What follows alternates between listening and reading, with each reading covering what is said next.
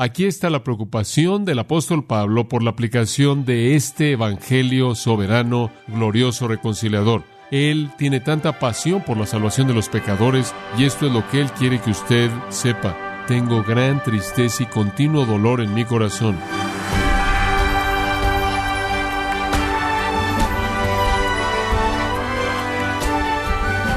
Le damos la bienvenida a su programa Gracias a vosotros con el pastor John MacArthur. Muchos creen que la elección soberana de Dios en la salvación es injusta. Ellos razonan y piensan que si Dios salva solo a quienes Él desea salvar, ¿por qué entonces el hombre es culpable? ¿Sabía usted que Dios responde directamente a este cuestionamiento en su palabra? Yo le invito a que nos acompañe a continuación con el pastor John MacArthur para conocer cómo Dios responde esta importante pregunta en el mensaje titulado Una explicación del Evangelio soberano en gracia a vosotros en los capítulos 9, 10 y 11 de Romanos. El apóstol Pablo descubre su corazón en el área de la aplicación del Evangelio a los pecadores y especialmente a aquellos que están más cercanos a su corazón, esto es, los judíos. ¿Acaso Pablo entiende el Evangelio? Absolutamente, hemos visto eso. ¿Acaso él entiende su responsabilidad? Absolutamente, entendemos eso. ¿Acaso él entiende que esta es una obra soberana de Dios? De manera clara, Él ha desarrollado eso para nosotros. ¿Acaso Él entiende que los pecadores son responsables y deben arrepentirse y creer? Él entiende eso, habiéndonos dado una mirada al Evangelio en los capítulos 1 al 8 en Romanos, que realmente es el desarrollo completo del entendimiento de Pablo del Evangelio. Ahora, en estos tres capítulos 9, 10 y 11, Él revela la pasión que lo movió, pasión por la salvación de pecadores. Y fueron tanto judíos como gentiles, y sabemos eso porque aunque él tuvo este deseo en particular por los judíos, él fue el apóstol a los gentiles. Conforme estos capítulos se desarrollan, presentan, creo que usted podría decir, cuatro componentes esenciales, cuatro realidades, cuatro verdades acerca del evangelismo. Todas son necesarias, sin embargo, aparentemente son paradójicos. Se colocan en una posición de tensión. Entonces simplemente tomemos cada una de ellas a la vez. El capítulo 9 enfatiza la soberanía divina. Comencemos en el versículo 6. El hecho de que Israel no ha creído, el hecho de que Israel no es salvo, el hecho de que han rechazado a Cristo, versículo 6, no es porque la palabra de Dios ha fallado. ¿Por qué? Porque no todos son Israel los que descienden de Israel. ¿Sabe usted lo que eso significa? Dios nunca tuvo la intención de que todos los judíos fueran salvos. Eso es lo que él está diciendo. La explicación establece la soberanía divina. Ni son todos hijos, versículo 7, porque son descendientes de Abraham, esto es hijos de Dios, sino que por Isaac tus descendientes serán nombrados. Estos no son los hijos de la carne, que son los hijos de Dios, sino que los hijos de la promesa son considerados como descendientes. Esta es la palabra de la promesa. En este tiempo vendré y Sara tendrá un hijo. Y no solo esto, estuvo Rebeca también. Cuando ella había concebido gemelos por un hombre, nuestro padre Isaac, porque aunque los gemelos no habían aún nacido y no habían hecho aún ni bien ni mal, para que el propósito de Dios conforme a la elección permaneciese, no conforme a las obras, sino conforme el que llama, se le dijo a ella por Dios, el mayor servirá al menor, como está escrito, a Jacob amé y a Esaú que aborrecí. ¿Sabe usted? Los primeros cinco versículos aquí podrían pensar a alguien que todo había salido mal, que Dios en el principio había tenido la intención de salvar a todos los judíos y el plan había fracasado. Y la respuesta de Pablo es, la incredulidad de Israel es perfectamente coherente con el propósito y promesa de Dios. La promesa de Dios no falló, el poder de Dios no falló. Desde el principio, Dios estaba tomando decisiones, como es visto inclusive antes de que Jacob y Esaú nacieran. Versículo 14 entonces asume la crítica inmediata que va a venir. ¿Qué pues, diremos? ¿Que hay injusticia en Dios? Esto no parece justo. ¿No es justo que Dios escoge? Eso no es justo. Entonces decimos que hay, hay injusticia. No, no, no. Y él responde con soberanía. Versículo 15. Pues a Moisés dice, tendré misericordia del que yo tenga misericordia, y me compadeceré del que yo me compadezca. Así que no depende del que quiere, ni del que corre, sino de Dios, que tiene misericordia. Porque la Escritura dice a Faraón, para esto mismo te he levantado, para mostrar en ti mi poder, y para que mi nombre sea anunciado por toda la tierra. De manera que de quien quiere tiene misericordia, y al que quiere endurecer, endurece. Eso es tan claro como puede ser, que Dios toma decisiones. Dice usted, ¿es eso justo? Justo enviaría a todo mundo a dónde? Al infierno. ¿Quiere usted lo justo? No creo. No hay error alguno en el entendimiento de Pablo de la soberanía de Dios, en absoluto. El versículo 19 entonces, otra crítica va a ser presentada en contra de esto. Pero me dirás, ¿por qué? Pues sin culpa. Porque ¿quién ha resistido a su voluntad? ¿Cómo es posible si todo esto es decidido por Dios? Puedes culparme a mí si no creo. ¿Cómo puedes hacer eso? Y aquí está la respuesta. Versículo 20. Mas antes, hombre, ¿quién eres tú para que alterques con Dios? Cállate. Cierra la boca. No cuestiones la justicia de Dios. ¿Diré el vaso de barro al que lo formó por qué me has hecho así? ¿O no tiene potestad el alfarero sobre el barro para hacer de la misma masa un vaso para honra y otro para deshonra? ¿Acaso no puede el alfarero hacer lo que él quiere? ¿Acaso Dios no es absolutamente soberano? ¿Por qué le estás preguntando? ¿Por qué lo estás cuestionando? De hecho, versículo 22. ¿Y qué sí? Es como si dijera, ¿y qué? ¿Qué te importa a ti? ¿Por qué crees que tú debes entrar en la ecuación si Dios, queriendo mostrar su ira, y hacer notorio su poder, su poder de juicio, soportó con mucha paciencia los vasos de ira preparados para destrucción, y lo hizo para hacer notorias las riquezas de su gloria. Las mostró para con los vasos de misericordia que él preparó de antemano para gloria. Tú no tienes un derecho de decirle a Dios lo que él puede hacer y lo que no puede hacer. ¿Y qué si Dios quiso demostrar su ira? ¿Acaso no tiene un derecho de mostrar su ira? ¿Acaso no tiene un derecho de mostrar su justicia santa? Hay unos interesante del verbo aquí. Él soportó con mucha paciencia los vasos de ira. Verbo pasivo. Verbo pasivo. Soportó aquellos preparados para destrucción. Son preparados para la destrucción por el pecado de ellos. El agente no es nombrado en el proceso de la destrucción. No hay un sujeto para el verbo pasivo, pero obviamente el agente es la persona. El agente es el pecado que mora en la persona. Mientras que en el versículo 23 y 24 los verbos son activos y Dios es el que lo está haciendo. Él es el que ha preparado de antemano gloria para aquellos a quienes Él llamó de los judíos y de los gentiles. Entonces lo que usted tiene aquí es esta afirmación fuerte, fuerte, de que la salvación es una obra de Dios basada en su decisión divina, soberana, eterna, no influenciada. Ahora Pablo quiere probar esto a partir del Antiguo Testamento. Entonces en el versículo 25 él toma el lenguaje de Oseas e Isaías. Como también en Oseas dice, llamaré pueblo mío al que no era mi pueblo y a la no amada, amada. Y en el lugar donde se les dijo, vosotros no sois pueblo mío, allí serán llamados hijos del Dios viviente. Versículo 27, también Isaías clama tocante a Israel, si fuera el número de los hijos de Israel como la arena del mar, tan solo el remanente será salvo, porque el Señor ejecutará su sentencia sobre la tierra en justicia y con prontitud. Y como antes dijo Isaías, si el Señor de los ejércitos no nos hubiera dejado descendencia o remanente, como Sodoma habríamos venido a ser y a Gomorra seríamos semejantes, el toma del profeta Oseas y el profeta Isaías, textos del Antiguo Testamento, que vieron la incredulidad de Israel en el futuro y también vieron la salvación del remanente. La salvación del remanente, versículo 17 es el clave. Aunque el número de los hijos de Israel fueran como la arena del mar, es el remanente que será salvo. Esa es la doctrina del remanente. Siempre ha sido así. Inclusive en el futuro del día escatológico, cuando Israel venga a la fe en Cristo, solo será una tercera parte de la población de los judíos. Dos terceras partes serán designadas dicen los profetas del Antiguo Testamento como rebeldes, serán purgados, una tercera parte será salva. Mirarán aquel a quien traspasaron, serán redimidos, una fuente de limpieza se les abrirá y recibirán el reino prometido en el Antiguo Testamento. No puede ser confuso lo que él está diciendo. ¿Acaso Israel no tuvo responsabilidad humana en esto? ¡Ja! Claro que la tuvieron. Observa el versículo 30.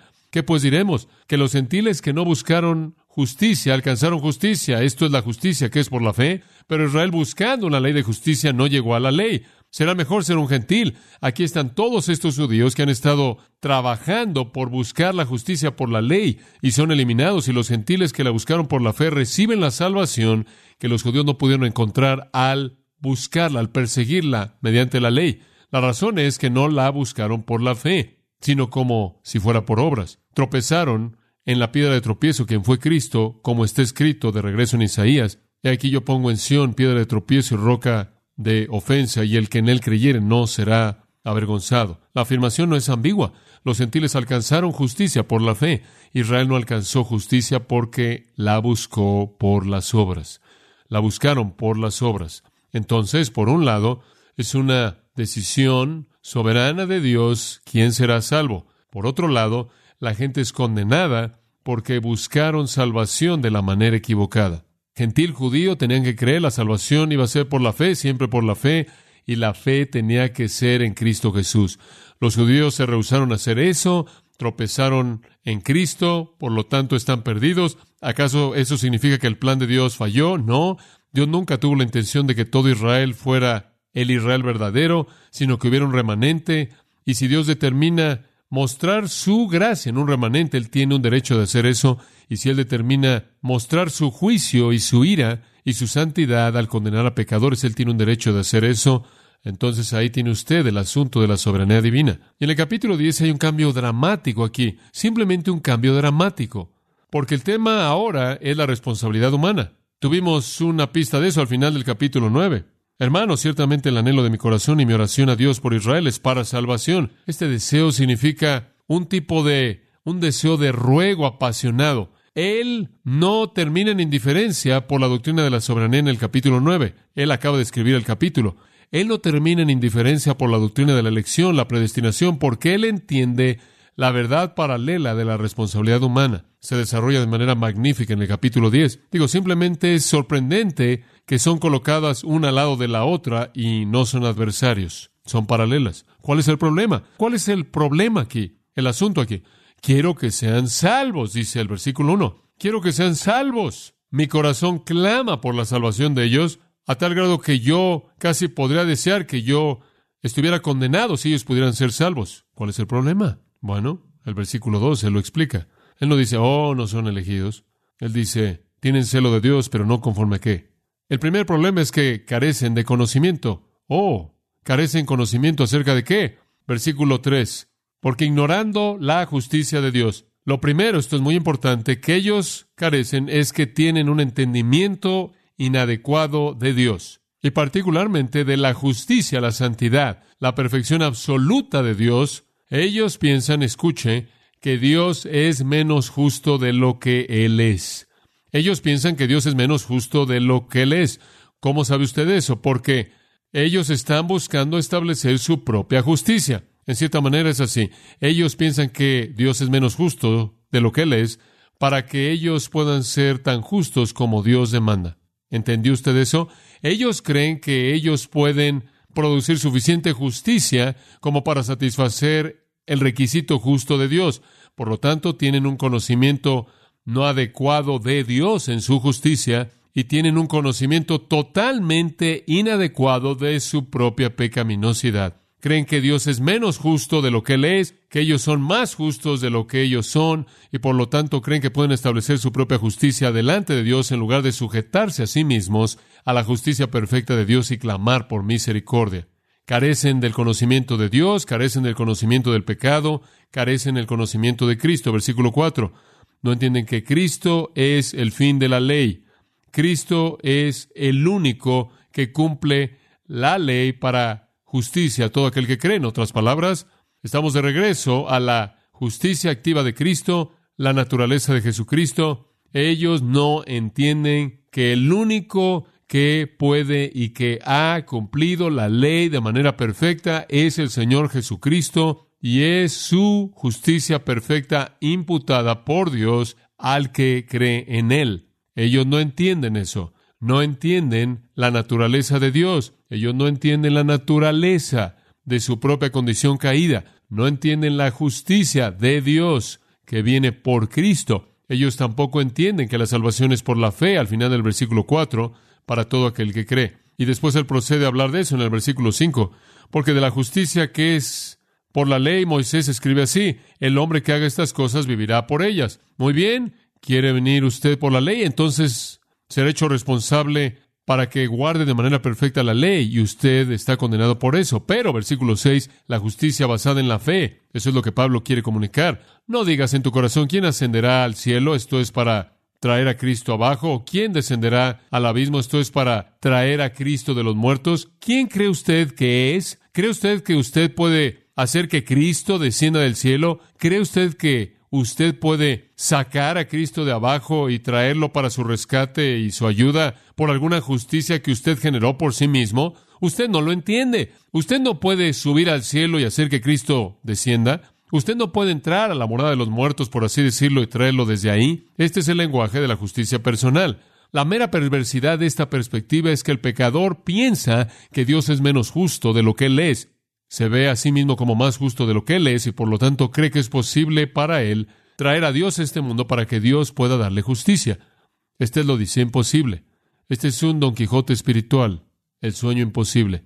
¿Qué hemos estado predicando? Él dice en el versículo 8, la palabra está cerca de ti, en tu boca, en tu corazón. Este no es ningún mensaje nuevo. Eso es tomado de Deuteronomio 30, la palabra de fe que estamos predicando. Esto es lo que predicamos. Aquí viene. Si confesares con tu boca que Jesús es el Señor y creyeres en tu corazón que Dios le levantó de los muertos, serás salvo. Ahora no hay soberanía en eso.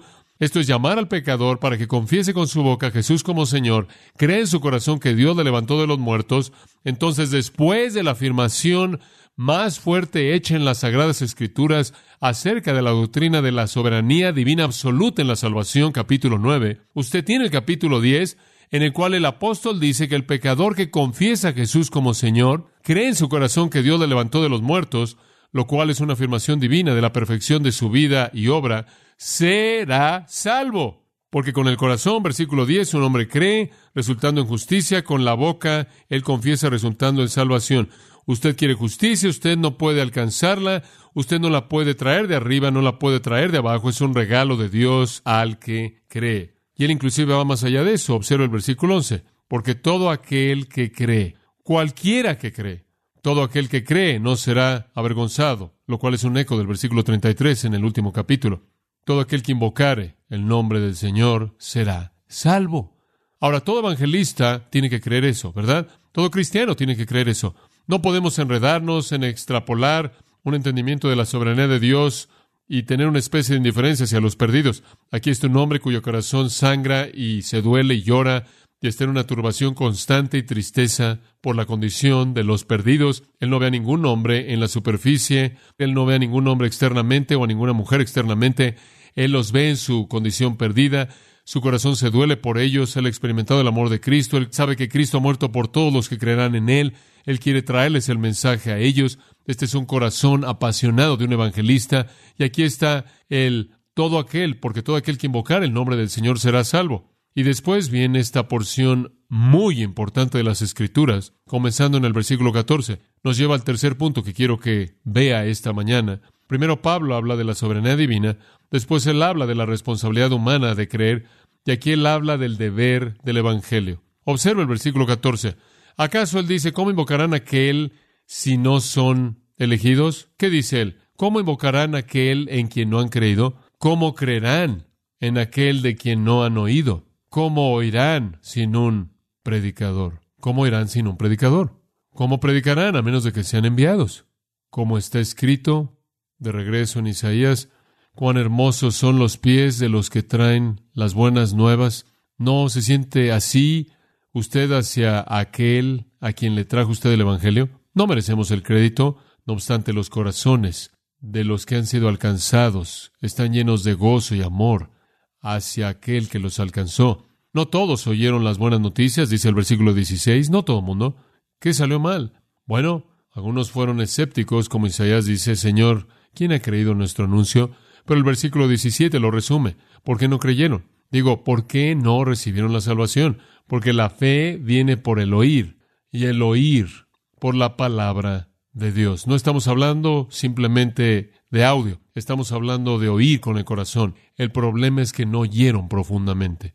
La fe viene por el oír, oír por la palabra de Cristo. Entonces eso nos lo aclara en términos de deber del Evangelio. Sí entendemos la soberanía divina, sí entendemos la responsabilidad humana, como lo hemos visto presentado en la parte de apertura del capítulo 10. Y ahora entendemos el deber del Evangelio, que no pueden invocar a aquel en el que no creen, no pueden creer en el que no conocen, no pueden conocer sin un predicador, no pueden predicar a menos de que sean enviados, porque la fe viene por oír la verdad acerca de Cristo, viene por oír la verdad acerca de Cristo. Pero yo digo, versículo 18, ciertamente han oído ¿No es cierto? Ciertamente han oído, su voz ha salido por toda la tierra y sus palabras hasta los fines del mundo. Puedo decir, ciertamente Israel no sabía, o sí, primero Moisés dijo, os provocaré a celos por aquellos que no son una nación, por una nación sin entendimiento, os provocaré a ira. Isaías es muy valiente dice, fui hallado por aquellos que no me buscaron, me di a conocer a aquellos que no me buscaron, pero en cuanto a Israel, él dice, todo el tiempo he estirado mis manos a un pueblo desobediente y obstinado. ¿De qué trata todo eso? Todo eso trata del hecho de que Pablo está diciendo, todos ustedes judíos se rehúsan a oír, rechazan el mensaje de Cristo, el mensaje que ha salido por todo el mundo y los gentiles lo están oyendo y creyendo. Ustedes lo oyeron primero y lo han rechazado. Entonces, Pablo ha presentado para nosotros este deber evangelístico, esta responsabilidad del Evangelio, exactamente en medio de estas grandes verdades de soberanía divina y responsabilidad humana. Al llegar al capítulo 11, simplemente de manera breve, un par de comentarios, regresamos al asunto de providencia divina. Y no puedo desarrollar todo este capítulo, no tenemos tiempo de hacer eso, fuera de darle un panorama general. Digo, pues, ¿ha desechado Dios a su pueblo? En ninguna manera. Y aquí regresamos a la soberanía de Dios. Porque yo también soy un israelita, eso es prueba de que Él no ha rechazado a su pueblo, porque judíos individuales han sido salvos durante la época de la iglesia. Yo soy descendiente de Abraham, yo soy de la tribu de Benjamín. Dios no ha rechazado a su pueblo, a quien Él conoció de antemano. ¿O no sabéis lo que la Escritura dice en el pasaje acerca de Elías, cómo él ruega con Dios en contra de Israel? Señor, han matado a tus profetas, han derribado tus altares y solo yo quedo y están buscando mi vida. ¿Y cuál es la respuesta divina para él? Estás bromeando. Me he guardado siete mil hombres que no han doblado la rodilla a Baal. De la misma manera, entonces, ha llegado en la actualidad a haber un remanente según la lección de gracia de Dios. Entonces, la respuesta es esta. En últimas vemos la incredulidad de Israel, pero ese no es el final de la historia. Y creo que un cuarto punto que podremos incluir aquí sería promesa divina. Promesa divina. Habrá una salvación futura para Israel. Y esa es la promesa del capítulo 11. Es inequívoca, es clara, usted no puede darle la vuelta a esto, usted no puede evitarlo. Es, versículo 5, un remanente según la elección de gracia de Dios. Él tiene que responder a la pregunta ¿qué hay acerca de Israel? Acabas de cerrar el capítulo 10 al decir que los judíos han rechazado y los gentiles que llegaron tarde a la fiesta, por así decirlo, del Evangelio están creyendo. Y la iglesia está creciendo y floreciendo y los judíos continúan siendo hostiles y rechazando. ¿Qué hay acerca de Israel? ¿Es el fin de Israel? ¿Es este el fin? Bueno, hay gente que nos dirían eso, que la iglesia es el Israel de Dios y que no hay futuro para Israel. Un poco difícil explicar lo que está pasando en la tierra de Israel en la actualidad. Si Dios no está haciendo algo para los israelitas en el futuro, entonces, ¿qué están haciendo en el mundo? ¿Alguna vez ha conocido usted a un hebeo, jebuseo, amoreo, hitita? Yo nunca. Se amalgamaron, se mezclaron un milenio atrás. Los judíos son tan puros como lo fueron en tiempos bíblicos, inclusive en tiempos del Antiguo Testamento. ¿Qué es lo que Dios está haciendo? Vendrá un tiempo. Hay un remanente en la actualidad, pero hay un día futuro cuando la salvación regresará a Israel como un pueblo. Vaya al versículo 11. Digo entonces, ¿tropezaron para caer? No, de ninguna manera. Por su transgresión la salvación ha venido a los gentiles. Entonces lo que sucede es por el rechazo de Israel, Dios va a los gentiles. Entonces él procede a explicar que la salvación de los gentiles tiene la intención de hacer que los judíos sean provocados a celos y que los judíos, al ser provocados a celos, regresen para recibir las promesas originalmente dadas a ellos. Si su rechazo, versículo 15, es la reconciliación del mundo, ¿qué será su aceptación sino vida de los muertos? ¿Sabe una cosa? Si el rechazo de Israel, el rechazo de Israel hacia Cristo terminó en que el Evangelio fuera a todo el mundo gentil, si su rechazo afectó el evangelismo gentil de manera tan masiva, ¿cómo será su aceptación? Le voy a decir lo que será. Lea el libro de Apocalipsis. Primero, 144 mil de ellos, 12 mil de toda tribu se volverán evangelistas. Irán por todo el globo y predicarán el Evangelio en todos lados. Y habrá tantas personas salvas que será el periodo más grande de avivamiento en la historia del mundo y entonces el Señor regresará para establecer el reino que les prometió. Únicamente fueron temporalmente separados, ¿verdad? Versículo 17, las ramas fueron rotas de el tallo de la bendición de salvación, los gentiles llamados un olivo salvaje fueron metidos ahí, fueron injertados, se volvieron participantes con ellos de la raíz rica del olivo, no sean arrogantes así esas ramas que fueron cortadas, que fueron quitadas. Si son arrogantes, recuerden que no son ustedes los que sostienen a la raíz, sino que la raíz lo sostiene ustedes. Ramas fueron rotas, versículo 19 dice, entonces yo tengo que ser injertado. Es correcto, fueron rotos por su incredulidad, pero tú estás de pie por tu fe. No te envanezcas, sino teme, porque si Dios no perdonó a las ramas naturales, Él tampoco te perdonará a ti. ¿Sabe una cosa? La iglesia puede tener un fin triste, Vemos una iglesia falsa que podría ser a lo que se refiere ahí, podría ser cortado, él dice en el versículo 22, pero el día está por venir cuando Israel será salvo. Versículo 25, no quiero hermanos que sean ignorantes del misterio, no sean sabios en su propia estimación, que un endurecimiento parcial le ha sucedido a Israel, es solo parcial porque hay un remanente, hasta que la plenitud de los gentiles entre, eso significa que la iglesia esté completa y entonces todo Israel que será salvo. Como está escrito, vendrá el liberador de Sión y quitará la impiedad de Jacob. Este es mi pacto con ellos cuando quite sus pecados. ¿Por qué va a pasar esto? Versículo 29. Porque, ¿qué? Irrevocables son los dones y el llamamiento de Dios. Las promesas de Dios no pueden ser canceladas, no pueden ser canceladas. Dios en últimas va a salvar a su pueblo Israel. Entonces todo regresa a la promesa de Dios. Ahora todo regresa al poder de Dios y al final regresa a su gloria. Cuando todo ha sido dicho y hecho, aquí está la conclusión. Oh profundidad de las riquezas, de la sabiduría y del conocimiento de Dios. Cuán inescrutables son sus juicios e insondables sus caminos. ¿Sabe ahora lo que eso significa? Va más allá de nuestra capacidad de entenderlo de manera completa.